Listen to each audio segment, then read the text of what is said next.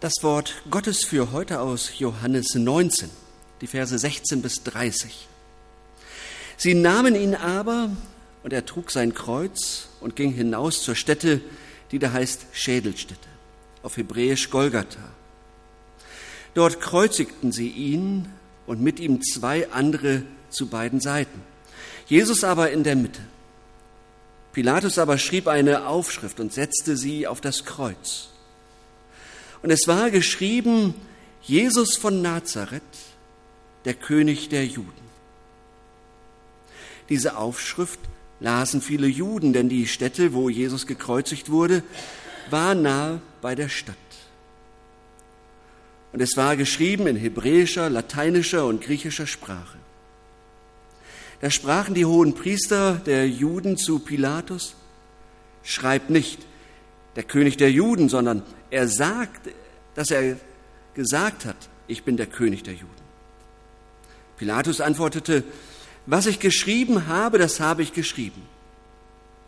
Als aber die Soldaten Jesus gekreuzigt hatten, nahmen sie seine Kleider und machten vier Teile, für jeden Soldaten einen Teil, dazu auch das Gewand. Das war aber ungenäht, von oben an gewebt, in einem Stück. Da sprachen sie untereinander, lasst uns das nicht zerteilen, sondern darum losen, wem es gehören soll. So soll die Schrift erfüllt werden, die sagt in Psalm 22, Sie haben meine Kleider unter sich geteilt und haben über mein Gewand das Los geworfen. Das taten die Soldaten. Es standen aber bei dem Kreuz Jesu seine Mutter und seine Mutter Schwester Maria, die Frau des Klopas und Maria von Magdala. Als nun Jesus seine Mutter sah und bei ihr den Jünger, den er lieb hatte, spricht er zu seiner Mutter, Frau, siehe, das ist dein Sohn. Danach spricht er zu dem Jünger, siehe, das ist deine Mutter. Und von der Stunde an nahmen, nahm sie der Jünger zu sich. Danach, als Jesus wusste, dass schon alles, er, alles vollbracht war, spricht er, damit die Schrift erfüllt würde, mich dürstet. Da stand ein Gefäß voll Essig. Sie aber füllten einen Schwamm mit Essig und steckten ihn auf ein Üsoprohr und hielten es ihm an den Mund. Als nun Jesus den Essig genommen hatte, sprach er, es ist vollbracht und neigte das Haupt und verschied. Was ist der Karfreitag eigentlich für ein Tag? Welche Stimmung verbreitet dieser Tag? Ich habe kurz vor dem Gottesdienst eine kurze Umfrage gemacht. Gerhard hat das schon erwähnt. Viele empfinden diesen Tag einfach als langweilig. Fragt man Jugendliche, totlangweilig. Ich als Kind, Fernsehen sowieso nicht, Radio, da lief dann nur diese komische Musik und Spielen nicht, sich verabreden nicht. Irgendwie langweilig. Für andere, die noch einen Zugang haben zu dem, was an Karfreitag passiert ist, ähm, ist dieser Tag eher dunkel gestimmt. Er ist dunkel, weil er an eine Hinrichtung, an Folter, an Schmerz und Blut erinnert. Ein stiller Freitag und ein stiller Feiertag. Martin Luther nannte den Karfreitag übrigens den guten Freitag. Karfreitag, das Wort selbst ist uraltes Deutsch. Karen bedeutet so viel wie Wehklagen, also ein Tag, der von Luther abgesehen eher dunkel gestimmt ist. Und für uns? Ist dieser Tag eigentlich ein dunkler, ein schwarzer Tag oder können wir jubeln oder doch eher in Sack und Asche gehen? Sollen wir uns heute eher bedeckt verhalten, leise Gespräche, dunkle Kleidung, ernste Blicke? Was denken wir bei den Ereignissen in Jerusalem um das Jahr 30? Welche Bedeutung hat dieser Tod für unser Leben? Und wir gucken heute einmal genauer, wie Johannes, der Evangelist Johannes, äh, Karfreitag versteht. Und denn er hat eine sehr eigentümliche Art, vom Karfreitag zu erzählen. Seinen Bericht haben wir gerade gehört. Johannes lässt sehr viel weg. Er erzählt wenig Grausamkeiten. Er fasst sich da ganz kurz. Er, er berichtet nichts von seelischen Qualen, die der Mann am Kreuz durchmachte. Kein verzweifelter Schrei, keine Klage. Mein Gott, warum hast du mich verlassen?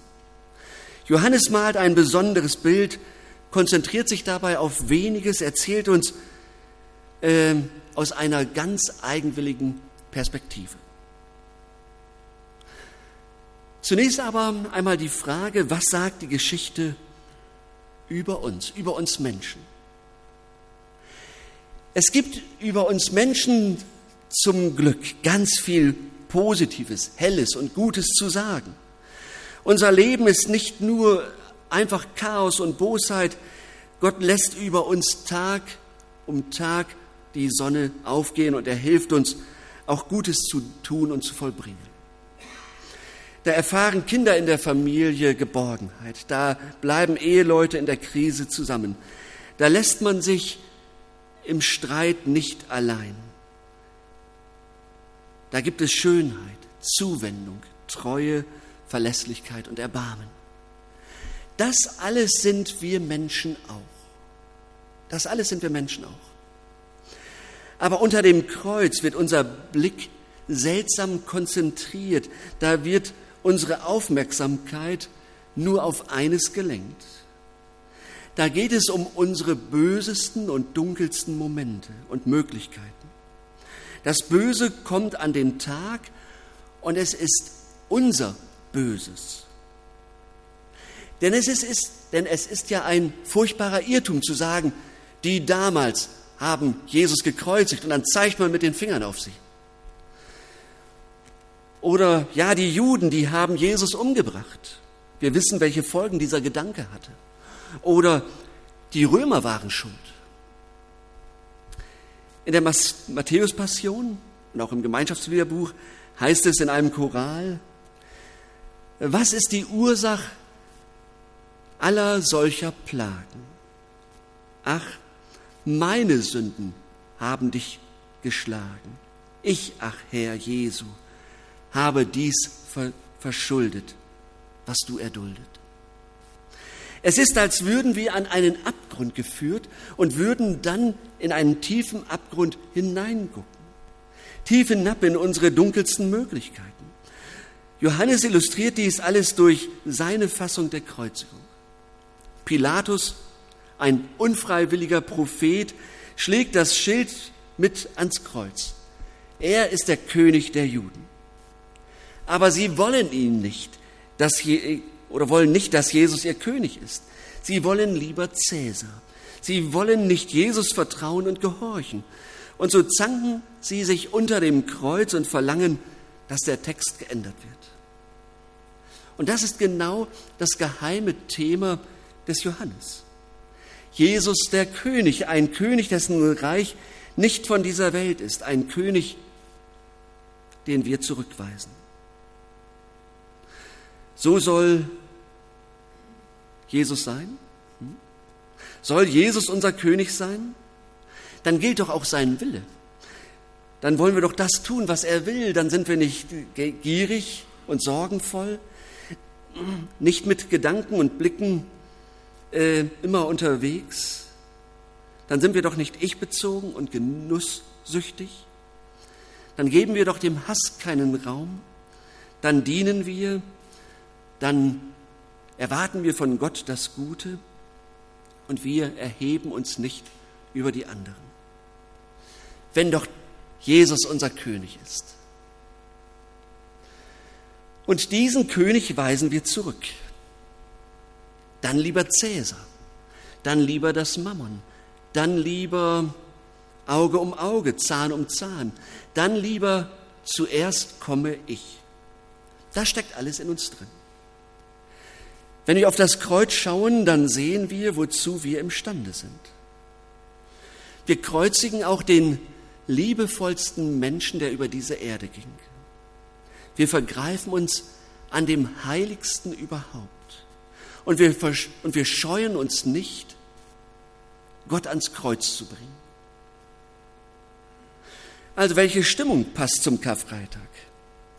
Also wenn wir nur bis hierhin kämen, dann wäre es klar, nämlich Dunkelheit, gedrückte Stimmung, Betrübnis, dunkle Kleider und Sack und Asche. Denn dann steht es wirklich ernst um uns, und zwar ernster, als wir denken. Aber es kommt eben noch etwas anderes dazu. Was sagt die Geschichte über Jesus? Jetzt haben wir geguckt, was sagt die Geschichte über uns? Was sagt die Geschichte über Jesus? Aber auch das ist vielleicht nicht das, was wir uns wünschen. Jesus als König, so wie wir ihn in unseren Liedern besingen, das soll doch ein starker König sein. Der, der 5000 Menschen satt macht, der Kranke heilt, der Tote auferweckt, der siegreiche Jesus, der Schmerzensmann, der unsere Tiefen kennt, der sich festnageln lässt auf seine Worte. Das geht ja noch. Aber die Verfasser der Evangelien gehen eben weiter. Sie sprechen von einem Jesus, dessen Ende Gottes Plan war. Von einem Jesus, der als Opferlamm geschlachtet wird. Von einem König, der nur so König sein will, indem er leidet und sich für uns aufopfert. Das ist der König, der hier beschrieben wird. Was bekommen wir bei Johannes zu sehen? Zuerst, Jesus wird gekreuzigt, er muss leiden. Am Ende stirbt er nackt und bloß, entehrt und verachtet. Ja, sagt Johannes, so ist es. Aber nun möchte ich euch einladen, kommt nach innen. Schaut einmal genauer hin. Seht ihr es nicht? Das alles geschah nach der Schrift, damit die Schrift erfüllt wird. Die Soldaten würfeln. Tja, warum? Wegen des letzten Kleides. Sie fühlen sich stark und sie fühlen sich mächtig. Wirklich? fragt Johannes. Ich sage euch, damit erfüllt sich die Schrift. In Psalm 22 heißt es vom leidenden Gerechten, sie haben meine Kleider unter sich geteilt und über mein Gewand das losgeworfen. Sie denken, sie würfeln, aber sie sind selbst nur Würfel in der Hand des Höchsten. Und Jesus dürstet, und es dürstet ihn wirklich. Aber auch das muss so geschehen, damit die Schrift erfüllt wird. Psalm 69. Sie geben mir Galle zu essen und Essig zu trinken für meinen Durst. Schaut man genauer hin, dann merkt man, Gott führt hier Regie. Er ist der, der alles in der Hand hat. Hier hat kein anderer das Zepter in der Hand. Wer führt denn eigentlich dem Pilatus die Hand, als er, darauf, als er auf die Tafel schreiben lässt, dieser ist der König der Juden? Es ist doch undenkbar, dass der Pilatus das aus eigener Intuition geschrieben hat, sondern da führte Gott seine Hand. Unfreiwillig wird er hier zum Propheten, denn hier führt Gott Regie. Regie.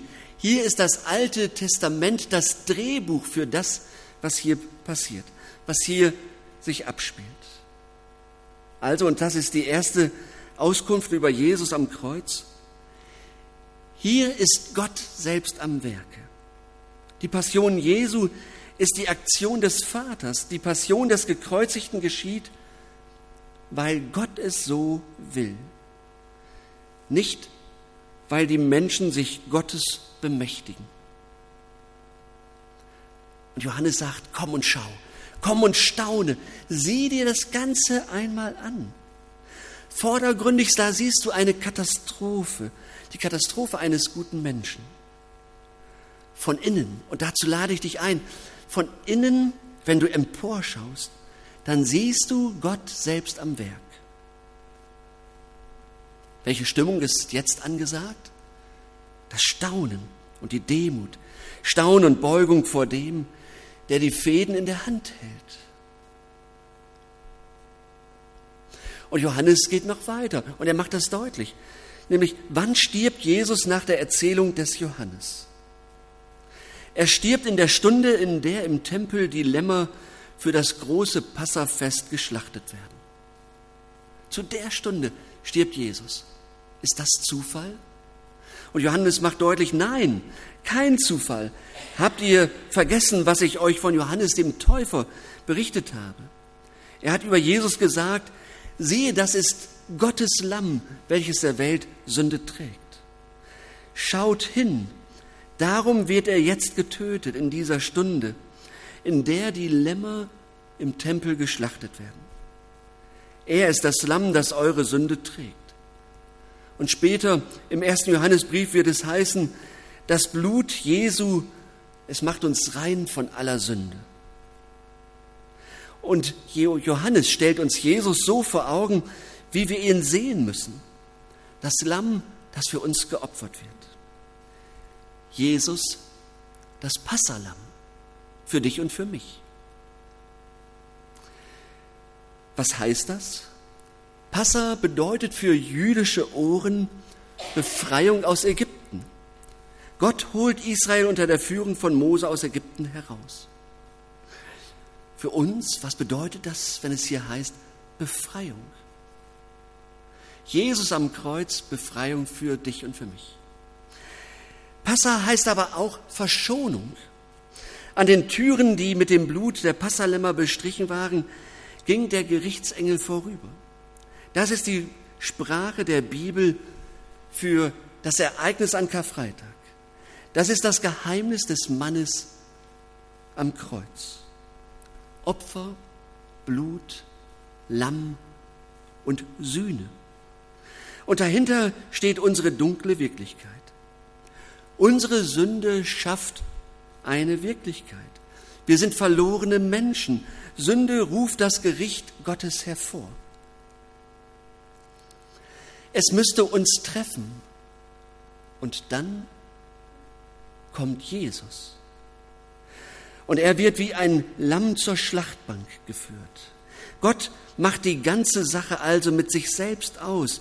Er ist zugleich der heilige Gott und Richter, der über die Bosheit und Sünde einfach nicht hinwegsieht. Und er ist der an unserer Stelle Gerichtete, der sich stellvertretend für uns aufopfert. Eben das Lamm, das unsere Sünde trägt. Dass wir uns hier bitte nicht irren. Da ist nicht ein besonders edler Mensch, der einem wutschnaubenden Gott ein großes Opfer anbietet. Da ist Gott selbst, der in seinem geliebten Sohn die Folgen der Sünde auf sich nimmt. Er hat ein, wahrlich ein Kreuz zu tragen, ein Kreuz, auf dem sich alles angesammelt hat, was in der Weltgeschichte passiert ist. Das alles liegt auf dem Kreuz Jesu. Und auch deine und meine Schuld. Die hat da Platz. Das trägt er. Das schafft er. Ein Kreuz, auf dem sich alles ansammelt, was du und ich und eine ganze Menschheit an Gottlosem getan und an Gutem unterlassen haben. Das Lamm, das unsere Sünde trägt, so war es von Anfang an geplant. Das ist die geheime Regie Gottes, der die ganze Geschichte Jesu von Anfang an verfolgt und folgt. Seit Weihnachten an. Und darum sagt Jesus am Ende, es ist vollbracht. Er sagt nicht, jetzt ist alles zu Ende, sondern es ist vollbracht. Gott ist am Ziel. Was heißt das? Johannes macht es deutlich. Das Gericht hat stattgefunden. Die Sünde ist besiegt, das Opfer gebracht, die Bosheit und Sünde wird gesühnt. Das Schwerste ist getan und es ist hier am Kreuz getan. Dann aber, und wirklich dann aber, ist dieser Karfreitag der hellste Tag des Jahres. Wir kommen noch zu Ostern. Wir haben aber noch zwei Tage, ja? Dann ist doch der Karfreitag der hellste Tag des Jahres. Der Tag der Versöhnung, der Tag der Vergebung, ein Freudentag, wie es, wie es schöner nicht sein könnte, wenn meine Schuld auf ihm liegt, wenn all das bei ihm abgegeben ist, wenn ich befreit leben kann, wenn ich weiß, ich habe einen Ort, wo meine Schuld hin kann. Denn die Wende ist geschehen, der Preis ist bezahlt, das Opfer ist gebracht, der Tod besiegt, die Krankheit und der Schmerz, alles hat er getragen. Und jetzt hat das Neue begonnen.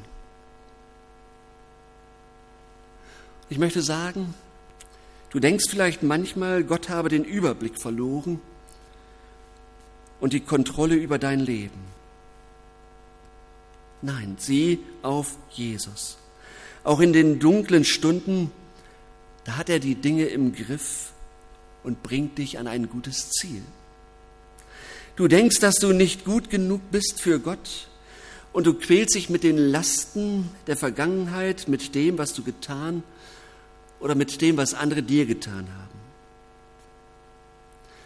Sieh auf Jesus. Er ist das Lamm Gottes. Er hat es alles getragen für dich an deiner Stelle. Du bist frei. Was ist jetzt die angemessene Stimmung an Karfreitag? Ich denke, eine stille, eine tiefe Freude und eine ruhige Gelassenheit und Gewissheit und wirklich eine neue Dankbarkeit. Und wenn wir gleich miteinander das Abendmahl feiern, hören wir es in der kürzesten möglichen Form. Jesu Leib, Jesu Blut für dich gegeben, für dich vergossen.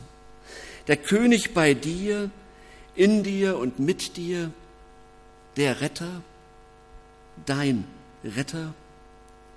Heute ist wirklich ein guter Freitag. Amen. Lasst uns beten. Danke, lieber Jesus Christus, für deine Gegenwart. Und wir feiern dich in dieser Mitte, in unserer Mitte. Wir sehen auf dich, auf den König dieser Welt. Und du bist so ganz anders, als wir uns das vorstellen. Aber du kommst so, wie es gut und richtig für uns ist, damit wir nicht mehr mit der Schuld des Lebens rumlaufen müssen sondern alles bei dir abgeben können. Du für uns. Danke dafür. So loben und preisen wir dich und beten dich an. Amen.